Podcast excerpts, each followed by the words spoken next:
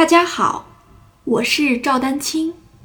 二零二三年二胡公益课已开启，获取公益课视频，请添加我的微信号 y i n y u e d a n q i n g，即音乐丹青的全拼小写字母。感谢大家支持。我为什么讲这件事儿呢？我发现有些同学啊，这个按小指的时候总是说：“老师，我那个小指短，对吧？”大家想想，谁天生小指会长，对吧？谁天生小指会特别灵活、特别有力量？不都是非常短小、软弱吗？对不对？当然，这里面要排除一个问题，你的千斤可能绑得过高啊，这个不在我们呃就是手型的这个呃范围讨论范围内啊。那千斤不不适合调整千斤就行了，这个我也是多次来强调。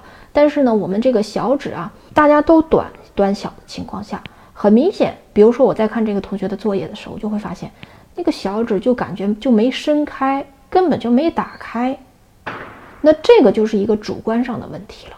或者就不是你故意啊，主观不代表故意，就是小指的长短其实没有什么关系。小指长的同学也得伸开，明白了吧？就是它大致我刚才已经说了，一二三指就是这个状态，小指就是这个状态，明白了吧？所以你下次你就看你按小指的时候，你的手指有没有有一个伸展的过程。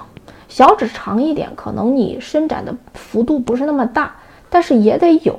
为什么我这么说？有一同学，对吧？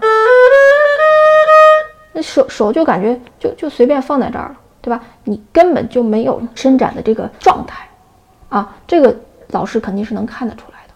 但是有时候初学者难免会出现这样的问题，那实际上就需要老师不断的来提醒。